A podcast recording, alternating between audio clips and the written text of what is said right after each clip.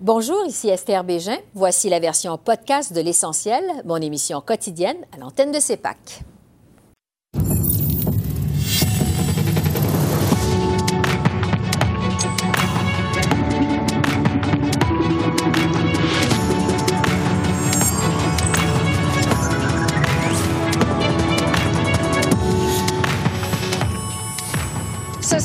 Les conservateurs détaillent leur plan pour revenir à l'équilibre budgétaire d'ici 10 ans. Alain répond à nos questions. Pipeline dans l'Ouest, candidat climato-sceptique en Ontario, visite éclair d'Erin O'Toole en Atlantique, la campagne d'Est en Ouest avec les politologues Frédéric Boilly, Stéphanie Chouinard et Roger Wallet. Pluie d'annonces en santé. Que penser de cet enjeu dans la campagne électorale? On en discute avec Yves Bolduc, ancien ministre de la Santé du Québec, et Paul Brunet, du Conseil pour la protection des malades. Bonsoir, Mesdames, Messieurs. Au jour 17 de la campagne électorale au pays, le chef du Bloc québécois a ramené à l'avant-plan le dossier de la laïcité de passage à Sherbrooke. Et François Blanchette s'est engagé à faire la promotion de la laïcité de l'État et à talonner les chefs des partis fédéraux pour qu'ils s'engagent à ne pas contester la loi 21 du Québec. À Vancouver, le leader du NPD a dévoilé un autre volet de son plan pour améliorer l'accès à la propriété. Pour lutter contre la spéculation immobilière, Jock Singh propose de cibler les spéculateurs en augmentant euh, la partie taxable de leurs gains en capital de 50 à 75% à Ottawa, le chef libéral Justin Trudeau a promis de transférer 4,5 milliards de dollars aux provinces pour les soins de santé mentale. Depuis son studio à Ottawa, le chef des conservateurs a détaillé son plan pour équilibrer le budget au cours des dix prochaines années. Erin O'Toole veut contrôler les déficits, l'inflation et l'augmentation du coût de la vie. Pour y parvenir, il propose entre autres d'éliminer les programmes de soutien d'urgence contre la COVID de façon progressive et d'investir dans des mesures de relance comme les infrastructures. Les conservateurs ont soutenu les dépenses d'urgence en réponse à la pandémie. À situation extraordinaire, réponse extraordinaire. Mais ça ne peut pas durer indéfiniment. Ce qui est prudent dans une situation d'urgence est imprudent sans urgence. Pour Justin Trudeau et Jagmeet Singh, les dépenses des dernières années ne sont qu'un début. Pour les conservateurs, il faut les contrôler, mais tout en maintenant les services essentiels et je discute euh, de ce plan de retour à l'équilibre budgétaire plus en détail avec Alain Reyes, qui est candidat conservateur à sa réélection dans la circonscription de Richmond-Arthabasca dans le centre du Québec. Bonsoir, Monsieur Reyes. Bonsoir. Bon, on vient de l'entendre, votre chef, M. O'Toole, promet encore une fois le retour à l'équilibre budgétaire d'ici 10 ans. Sauf que la pandémie, bon, on le sait, a fait exploser le déficit, plus de 300 milliards, même près de 400 milliards. C'est un déficit historique au Canada. Euh, comment un gouvernement conservateur euh, ferait pour ne pas couper dans les services et les programmes sociaux pour arriver à l'équilibre budgétaire dans 10 ans?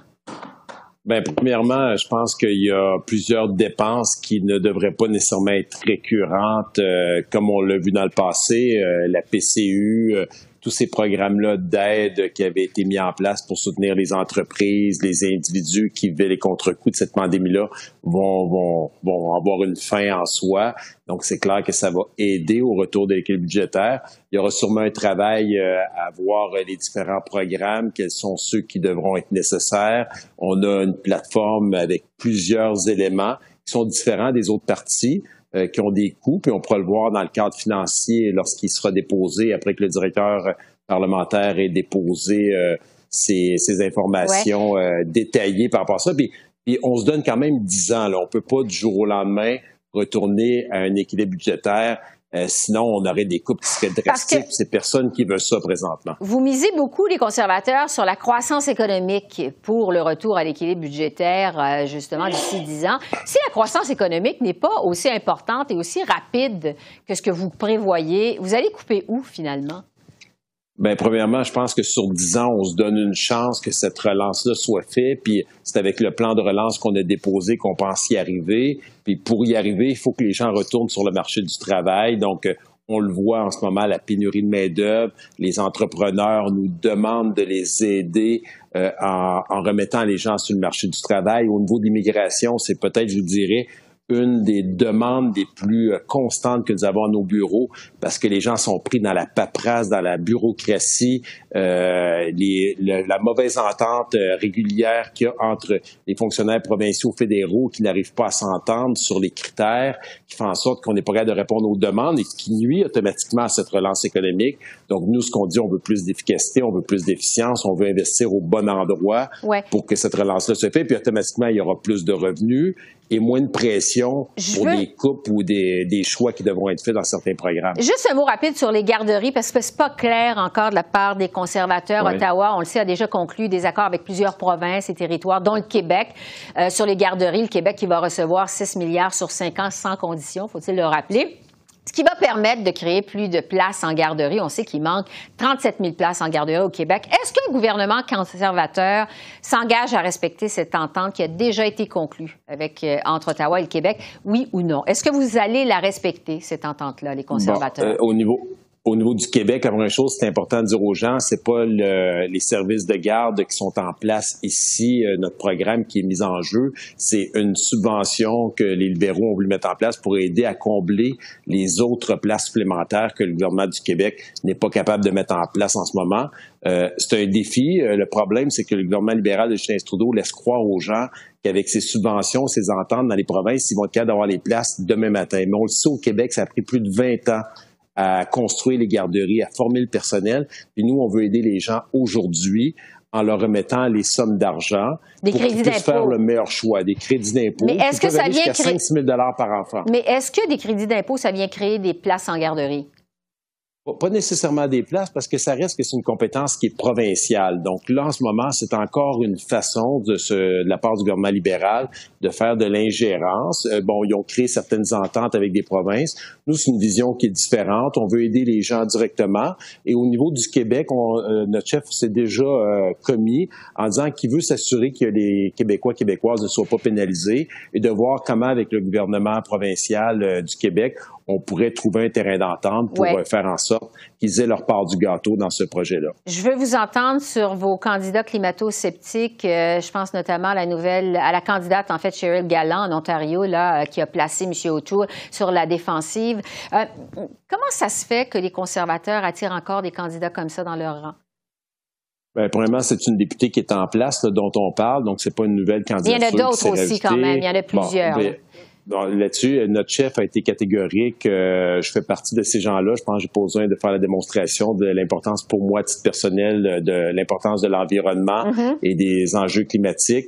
Notre chef est à la même place. On reconnaît comme partie, même dans notre plateforme, qu'il y a des changements climatiques. On s'est engagé à atteindre les cibles de, de Paris, de l'accord euh, qui a été signé par plusieurs pays à travers le mhm. monde. On a déposé une plateforme aussi avec plusieurs éléments. Est-ce qu'il y a certaines personnes, euh, comme dans nos membres, qui ont peut-être des opinions qui sont différentes, une grande coalition? Euh, ça peut arriver, mais notre chef était catégorique par rapport à ça. Puis on regarde en avant. On a des enfants, on a des petits-enfants. Mhm. Euh, les changements climatiques existent, l'être humain a un impact et on doit poser des gestes concrets. Oui, parce que l'enjeu des changements climatiques, c'est particulièrement important pour les électeurs au Québec. Est-ce que euh, ça vient compliquer votre campagne au Québec, les conservateurs? Euh, je vous dirais non, sincèrement, parce que les gens que j'ai eu l'opportunité de rencontrer, qui avaient des préoccupations par rapport à ça, j'ai été très pragmatique. Je leur ai remis la plateforme, je me suis assis avec eux, on a regardé les éléments. Bon, on peut pas on n'est pas le parti vert non plus. On est beaucoup plus pragmatique. On veut poser des gestes concrets qui vont se réaliser.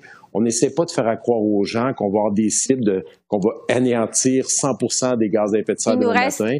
On y va avec des enjeux qui sont simples, clairs et précis et pragmatiques. On veut les réaliser. Il nous reste, Alain Reyes, euh, moins de 30 secondes. Je vais vous entendre sur les sondages parce que les conservateurs ont le vent dans les voiles dans les sondages nationaux en cette troisième semaine de campagne. Euh, au, euh, au, Québec, plutôt, les conservateurs plafonnent à une dizaine de sièges depuis plusieurs élections quand même. Est-ce que vous pensez faire des gains au Québec, les conservateurs, à cette élection-ci? Vraiment, les sondages, on, dit souvent, les gens, on, les regarde tous, mais on les commande pas. Mais une chose est sûre, avec la tendance qu'on voit s'installer depuis une semaine, euh, on sent qu'il euh, y a un vent en ce moment qui est en train de s'installer de changement. Et je vous confirme sur le terrain, on le sent je suis très confiant qu'avec le travail de l'équipe du Québec, notre lieutenant, puis de tous les députés en place avec les candidats, on a une réelle possibilité de faire une différence. Puis j'invite les gens qui veulent du changement, qui veulent participer au prochain gouvernement, d'embarquer avec nous. Alain Reyes, candidat conservateur dans Richmond-Arthabasca. Merci beaucoup. Ça fait plaisir. Bonne soirée. Et alors que les conservateurs progressent dans les sondages nationaux, euh, la lutte s'annonce d'autant plus intéressante dans cette troisième semaine de campagne, autant en Colombie-Britannique qu'en Ontario que dans les maritimes. Et c'est donc le moment d'introduire notre panel d'Est en Ouest avec Stéphanie à Toronto, Frédéric à Edmonton et Roger à Moncton. Alors bonsoir à vous trois. Bonsoir. Stéphanie, je commence avec vous parce que, bon, j'en parlais avec Alain Reyes il y a un instant. Là, en Ontario, il y a des candidats climato-sceptiques qui brouillent les cartes euh, de la campagne des conservateurs, euh, comme par exemple Cheryl euh, Gallant, qui est tout près d'Ottawa. Quel point, jusqu'à quel point ça pourrait faire mal aux conservateurs chez vous? Pour Madame Galland, euh, les conservateurs auraient dû le voir venir, hein, parce que c'est pas du tout son premier rodéo. Euh, elle est députée depuis l'an 2000 dans la région de Pembroke et euh, elle fait souvent face à des confrontations vis-à-vis de, de, de, du quartier général du Parti conservateur. Donc, j'ai l'impression que M. O'Toole a décidé de se dissocier de ses idées tout en la laissant continuer comme candidate parce qu'elle demeure très populaire en fait dans sa circonscription. Mais c'est certain que ça prête le flanc à des critiques euh, surtout s'il y a d'autres candidats et candidates qui s'ajoutent euh, parmi les, candidats conservateurs qui reprennent euh, la même ligne de discussion que Mme Galland. Oui, parce qu'on peut s'attendre effectivement qu'ils vont être scrutés davantage, ces candidats-là. pendant ce temps-là, Roger, il y a Erin O'Toole qui a effectué une visite éclair en Atlantique, en fait quatre provinces en 48 heures. Est-ce que l'Atlantique pourrait faire une différence pour lui le 20 septembre? Euh, tous les sondages nationaux nous montrent que c'est une lutte euh, serrée. Qui formera le nouveau gouvernement, il faudra attendre le 20 septembre. Et dans ce sens-là, on sait que les libéraux avaient rempli tous les sièges lors des élections de 2015. Ils avaient remporté la très grande majorité des sièges en 2019. Et là, on peut s'attendre que les conservateurs aimeraient gagner quelques sièges, également le NPD. Oui, donc, euh, dans la situation actuelle, l'Atlantique est important pour tous les partis politiques. Oui, ça devient vraiment un champ de bataille intéressant. Euh, de votre côté, Frédéric, il y a le passage des chefs à une émission spéciale de Radio-Canada dimanche soir qui a ramené en quelque sorte l'enjeu des pipelines dans la campagne dans l'Ouest canadien.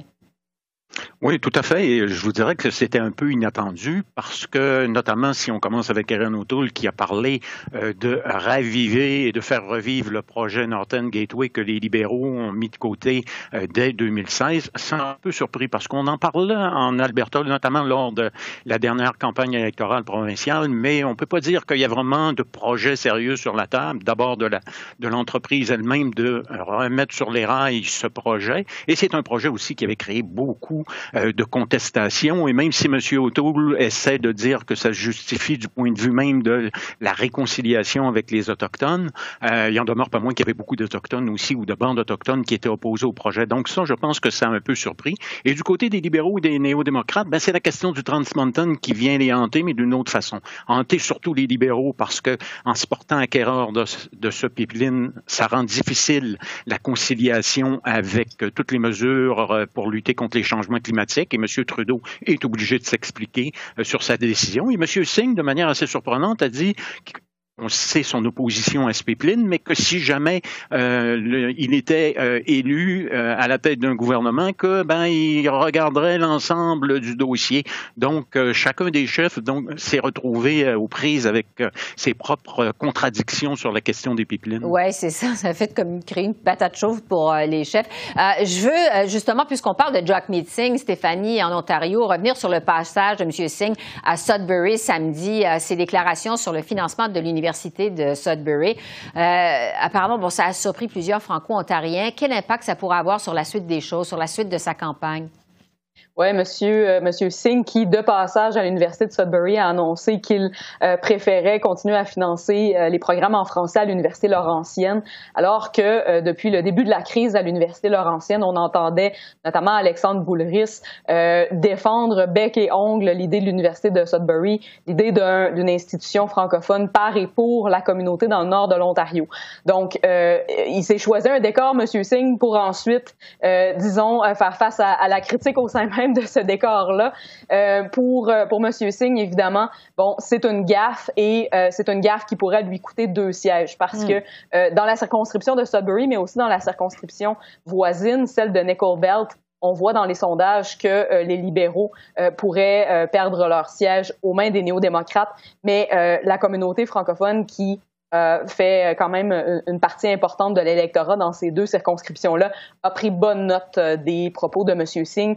On l'a invité à, clarifier ses propos puisque la position officielle du parti correspond pas du tout avec ce qu'il a présenté vendredi dernier, mais on attend toujours qu'il clarifie ce qu'il a dit euh, lors de ce point de presse. Oui, parce que euh, donc on attend toujours cette euh, précision-là, hein, Stéphanie. Il n'est toujours pas revenu sur, sur cette déclaration. Tout à fait. Et d'ailleurs, j'ai l'impression que François Choquette, qui euh, va défendre euh, les langues officielles pour euh, le Parti néo-démocrate au débat du 15 septembre sur la francophonie canadienne, va se faire interpeller sur cet enjeu-là également. Hum, ça va être intéressant à suivre. Roger, je veux vous entendre sur Maxime Bernier parce qu'on n'en a pas beaucoup parlé encore dans cette campagne électorale, le chef du Parti populaire du Canada, qui est allé au Nouveau-Brunswick. bon, c'est une visite qui a fait parler. Est-ce qu'il pourrait y avoir un impact sur les conservateurs dans les maritimes? Euh, je, dirais que tout à fait. Aux élections de 2019, dans la circonscription de, de Miramichi-Grand Lake, le libéral avait gagné à, peu près un peu plus que 300 votes et le candidat du Parti populaire avait reçu au-delà de 1000 votes.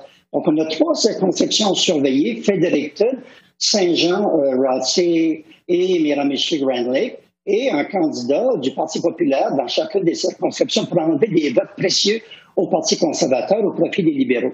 Donc, c'est pas pour rien, finalement, que Maxime Bernier euh, s'est rendu au Nouveau-Brunswick. Là, il y avait un but avoué quand même. Et aussi, euh, au Nouveau-Brunswick, comme ailleurs au pays, on a des gens qui sont contre la vaccination obligatoire, contre les masques. À tous les dimanches, par exemple, à Moncton, on a une manifestation de ces gens-là. Ils étaient très, très heureux de rejoindre Maxime Bernier sur les rives de la rivière Petit et affirmer leur euh, volonté contre le gouvernement qui veut leur imposer le vaccin euh, obligatoire ou euh, les masques. Oui. Frédéric, justement, Maxime Bernier qui fait campagne dans l'Ouest actuellement, est-ce que son discours anti-mesures sanitaires pourrait trouver écho chez vous? Oui, il pourrait trouver écho et de manière surprenante, peut-être pas tant chez des conservateurs, euh, parce qu'on s'est souvent demandé si M. Bernier ne viendrait pas gruger quelques voix du côté des conservateurs, euh, ce qui est, probable, mais en même temps, le niveau d'appui qu'il a dans les euh, sondages présentement laisse peut-être entendre une autre hypothèse, à savoir qu'il il est en train d'aller chercher des électeurs qui étaient désintéressés, des électeurs qui ont peut-être tout simplement pas voté lors de la dernière élection et qui là maintenant trouve dans le Parti euh, populaire de Maxime Bernier un véhicule politique pour euh, canaliser leur insatisfaction. Euh, donc ça, ça va être intéressant à surveiller au soir des élections parce que dans les sondages, dans les intentions de vote, les conservateurs, en tout cas maintenant en Alberta et dans les prairies, semblent revenir au même niveau qu'à l'élection de 2019. Donc c'est assez intéressant à surveiller. Oui. Euh, vous allez surveiller quoi d'autre, euh, Frédéric? Parce qu'on entre dans la troisième semaine de campagne électorale euh, et bientôt dans la période des débats. Qu'est-ce qui va être important à partir de maintenant? Parce qu'il y a eu quand même des surprises jusqu'à maintenant, la montée des conservateurs dans les sondages. Vous allez surveiller quoi à partir de maintenant? D'abord, si cette montée-là va euh, continuer et si cette montée-là ne prendra pas justement une direction inverse, parce que là, maintenant, M. O'Toole va se retrouver sous le feu des projecteurs mm-hmm. et par conséquent, je pense qu'il va devoir défendre davantage son plan euh, de lutte euh, contre les changements climatiques. Jusqu'à maintenant, ça a passé, mais est-ce que ça va continuer? On peut s'attendre à ce que les libéraux le talonnent sur cette question-là et on va voir comment il va réussir à répondre lors des débats justement qui se et son agilité en français également. Ça, ça va être important euh, lors du débat. Oui, parce que effectivement, les débats commencent cette semaine avec le face-à-face de TVA. Un mot rapide, tout le monde là-dessus. Stéphanie, qu'est-ce que vous allez surveiller? Il nous reste quasiment plus de temps, mais qu'est-ce que vous allez surveiller alors qu'on entre dans la période des débats? Oui, ben, ce serait intéressant de voir en Ontario euh, comment la rentrée scolaire aura un impact sur euh, les sondages. On voit que les conservateurs ont fait une belle avancée, sont maintenant nez à nez avec les libéraux dans les intentions de vote. Mais comme on le sait, malgré le fait que bon, la rentrée scolaire ce soit de juridiction provinciale, ça peut avoir un effet. On sait que Doug Ford a été particulièrement absent depuis les dernières semaines. Il va euh, devoir revenir sur la sellette pour défendre son plan de rentrée scolaire, alors que les chiffres de COVID-19 augmentent. Ça mm. pourrait euh, avoir un impact sur les intentions de vote pour M. O'Toole. Roger, de votre côté? Alors, surveiller la montée du NPD, qui est très intéressant pour le moment, et le fameux vote stratégique. On sait que dans le passé, lorsqu'on s'approche du vote, euh, bien, des gens disent euh, faites attention, si vous votez pour NPD, si vous allez les conservateurs, les libéraux vont sûrement jouer cette carte euh, d'ici la fin de la campagne. Alors, Roger à Moncton, Frédéric à Edmonton et Stéphanie à Toronto. Merci beaucoup. Merci à vous. On se retrouve mardi prochain.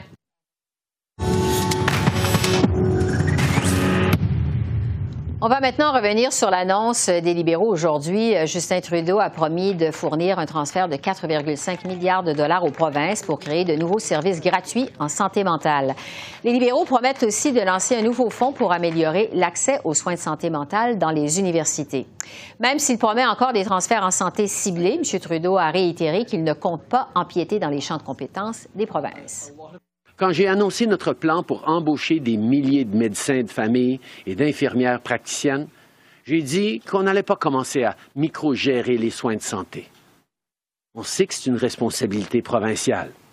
Mais tout comme je crois que vous devriez avoir un médecin de famille ou une équipe de santé familiale, je crois aussi que vous devriez avoir accès à du soutien en santé mentale si vous en avez besoin. Et c'est ce qu'on va offrir. Et que penser maintenant de l'enjeu de la santé dans la campagne électorale jusqu'ici? J'en discute avec le docteur Yves Bolduc, qui est ancien ministre de la Santé au Québec, et Paul Brunet, qui est le président directeur général du Conseil pour la protection des malades. Alors, bonsoir à vous deux. Merci d'être avec nous.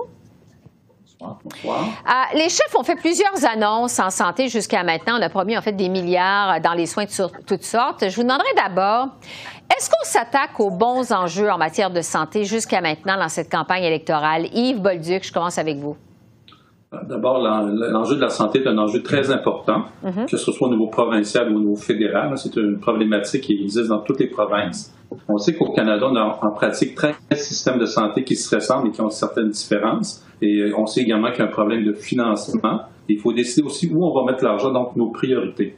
Donc, euh, c'est un incontournable dans toute campagne électorale, dans tout pays, que la santé devient un des éléments les plus importants à discuter en campagne électorale. Paul Brunet, est-ce que vous pensez qu'on s'attaque aux bons enjeux en matière de santé dans cette campagne jusqu'à maintenant? Bien, je trouve que M. Trudeau et d'autres mettent le doigt sur les affaires qui font mal, hein, les listes d'attente pour des chirurgies électives, entre autres, l'accès à un médecin est toujours problématique. C'est pour ça qu'il y a encore beaucoup de monde qui se ramasse à l'urgence. Mais euh, en soins de longue durée, par exemple, je trouve qu'on ne fait pas attention au fait que, par exemple, dans notre cours collectif, la trentaine de griefs à l'appui de notre action en dommage contre l'État, ce pas les soins de santé, ce sont des soins en périphérie, les soins d'hygiène, les soins de chevet, l'accompagnement à répondre aux cloches. Alors, ce sont des choses qui ne sont pas des soins de santé au sens strict ou au sens où la Constitution canadienne l'entend. Fait pour moi, je ne comprends pas qu'il y aurait un débat de juridiction puisque ce ne sont pas des soins de santé. Je terminerai en disant que dans le projet de loi 56 sur les proches aidants, il faudrait que le fédéral et le provincial se parlent plus. Il y a un fouillis complet d'actions et d'initiatives isolées des uns des autres qui font que les proches aidants n'accèdent toujours pas aux crédits d'impôt qui sont pourtant offerts par les politiciens depuis fort longtemps déjà. Bon, vous dites que le fédéral et le provincial devraient se parler davantage. Il y a beaucoup de questions d'empiètement, justement, par Ottawa dans un champ de compétences des provinces, c'est-à-dire la santé. Il y a le chef du Bloc québécois, par exemple, qui reproche à Justin Trudeau et à Job Meeting aussi de faire des annonces ciblées en, santé. François Legault, vous le savez, a dit que c'est le Québec qui a l'expertise dans le domaine. Yves Bolduc, bon, vous êtes un ancien ministre de la Santé, euh, vous pratiquez aujourd'hui la médecine. Je me demandais, est-ce que ce genre de débat, ça a vraiment un impact sur le terrain? Euh, non, ça n'a pas d'impact sur le terrain, mais il faut toujours rappeler que la santé, c'est une juridiction provinciale. Et la santé également, ça doit se, gérer le plus près possible du citoyen. Et ça, ce sont des gouvernements provinciaux qui l'ont. On peut donner des grandes orientations nationales, mais à la fin, celui qui est responsable du, du fonctionnement du réseau de la santé, c'est définitivement les gouvernements provinciaux. Oui, parce que si on pense à cette promesse des libéraux, justement, au tout début de la campagne, euh, de financer l'embauche de 1000 médecins euh, et infirmières, le premier ministre François Legault, euh, bon, il a répondu, je vais les trouver où ces médecins-là? Paul Brunette, est-ce qu'il y a un décalage, justement, entre la vision d'Ottawa et celle de Québec en matière de santé? En général, on s'aperçoit que souvent les promesses électorales, même quand elles, elles, donnent le pouvoir à ceux qui les ont faites, euh, ne se matérialisent pas souvent, en tout cas pour plusieurs d'entre elles. Alors, je suis d'accord avec M. Legault. Où va-t-on trouver ces médecins-là? Quand même qu'on les paierait plus cher. Ils sont déjà quand même bien payés. Dr. Bonsic pour en témoigner. Mais je ne sais pas comment on va faire. C'est du monde dont on a besoin plus que des programmes particuliers, surtout plus que on se mette à, s'agacer les uns les autres sur qui a juridiction sur quoi. Mais je suis d'accord avec le docteur Bonduc. La santé au sens strict du terme, au sens clinique du terme, c'est une juridiction provinciale. Oui. Euh, ça m'amène à vous parler, en fait, du débat sur les normes nationales pour les centres de soins de longue durée euh, que proposent les libéraux, mais aussi le NPD. Euh, au Québec, le premier ministre Legault, on le sait, en veut pas de ces normes nationales. Yves Bolduc, bon, on se rappelle que ça a été, en fait, l'hécatombe dans les CHSLD au Québec au tout début de la pandémie. Est-ce que des normes nationales, ça aurait changé quelque chose? Non, les normes nationales n'auraient rien changé. Dans le cas de la COVID, c'est vraiment quelque chose de très particulier, une situation qui fait qu'on n'a pas été capable de répondre rapidement à la demande. Puis également, notre personnel est devenu euh, très malade. Les normes nationales, là, euh, pour moi, là, en santé, ça n'a pas beaucoup sa, sa raison d'être. À toutes les fois qu'on essaye de faire des normes nationales, euh, c'est étrange, hein, les dossiers sont retardés, retardés. Pourquoi? Parce qu'on n'est pas capable de s'entendre. Chacun des, chacune des provinces offre quand même un bon système de santé qui est universel, public dans la majorité des cas, avec quelques différences. il faut respecter ces différences. Les normes nationales sont très difficiles à édicter. Et déjà, on a des normes provinciales. Et puis, comme disait M. Brunet, je pense qu'un des enjeux, c'est d'abord d'avoir des ressources. Ça nous prend de l'argent, ça nous prend du personnel. Et si vous avez de l'argent, mais vous n'avez pas de personnel, vous n'êtes pas plus avancé. Donc, euh, ce n'est pas des normes nationales qui vont donner la réponse à ça. C'est plus une meilleure organisation sur le terrain et avoir des bonnes orientations. Et chaque province peut prendre ses orientations. À la fin, si vous regardez, on fait pas mal toute la même chose avec des petites particularités. Le fait d'avoir des différences, c'est bon parce qu'il y a de l'innovation. Il y a certaines provinces qui faire certaines choses qu'après un certain temps, les autres vont adopter. Donc, il ne faut pas briser ce modèle-là d'innovation, euh, d'une certaine responsabilisation le plus près possible du terrain. Et également garder un, un œil sur le Canada et surtout pour se comparer. Paul Brunet, qu'est-ce que vous en pensez de votre côté?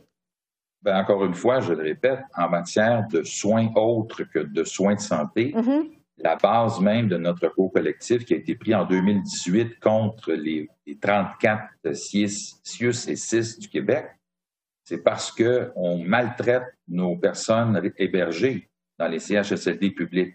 Comment on les maltraite? On n'est pas violent nécessairement. On ne répond pas aux cloches dans un temps qui est raisonnable.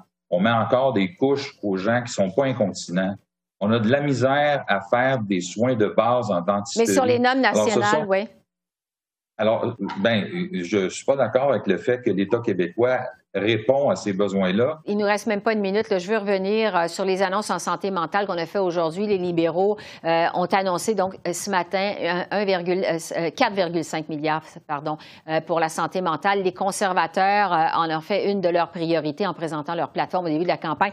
Yves Bolduc, est-ce qu'on assiste à un changement de mentalité en matière de santé mentale de la part des partis politiques en peu de temps? Ben, je pense qu'on assiste à une évolution qu'on voit sur le terrain euh, en santé. Moi, dans ma pratique actuellement, 30-35% de ce que je vois, c'est de la santé mentale. Mm. Et même si vous avez un problème physique, la santé mentale joue un rôle. Et aujourd'hui, je pense qu'on ne donne pas les soins adéquats en santé mentale parce qu'on manque de ressources. On manque également de certains types de ressources qui ne sont pas nécessairement des médecins, mais des ressources sur le terrain, des travailleurs sociaux, des gens qui sont formés pour bien prendre en charge notre, cette clientèle-là qui est responsable. Et n'oubliez pas, quel que soit votre statut dans la société, vous êtes appelé peut-être un jour à avoir un problème de santé mentale ou un de vos proches va avoir un, santé, problème de santé mentale. Et ça, nous touche tous, même si ce n'est pas nous qui sommes malades, c'est nos proches qui sont malades.